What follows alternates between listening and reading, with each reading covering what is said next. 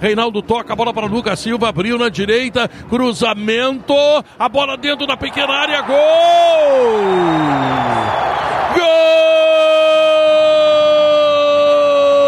Gol de Soares para o Grêmio. 38 minutos faltava o gol dele. Numa noite de goleada, numa noite de muita diferença. Claro que Luiz Soares teria que marcar o seu gol. Sim, ele participou de lances importantes, mas ele é goleador. Ele marca o quinto gol no Campeonato Gaúcho. O nome dele é Luiz Soares. O Grêmio está fazendo 5 a 6 a 1 em cima do Novo Hamburgo. Numa goleada histórica que o Grêmio está construindo. E Luiz Soares está deixando sua marca a 38 minutos. Rodrigo Oliveira. Em uma noite de chocolate tricolor aqui na Arena, a cauda, a cobertura tinha que ser do craque Luiz Soares.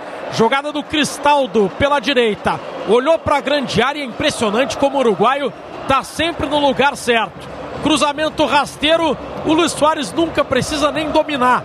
Ele chuta de primeira, sempre no cantinho, sempre indefensável. É centroavante, é matador, é Luiz Soares, é Grêmio 6 a 1, Léo faltava o gol dele, né? O Grêmio apertou um pouquinho, acelerou o passo com facilidade e chegou o gol. A bola cruzou a área e o Soares de primeira, ele não dá mais do que um toque na bola, percebam isso. Ele dá sempre de primeira e agora foi assim, um golaço dele, Bertoncello. Oito jogos, oito gols marcados. Este é Luizito Soares que marcou pela quinta vez neste gauchão. Grêmio, melhor ataque, 20 gols marcados, líder do campeonato com 25 pontos.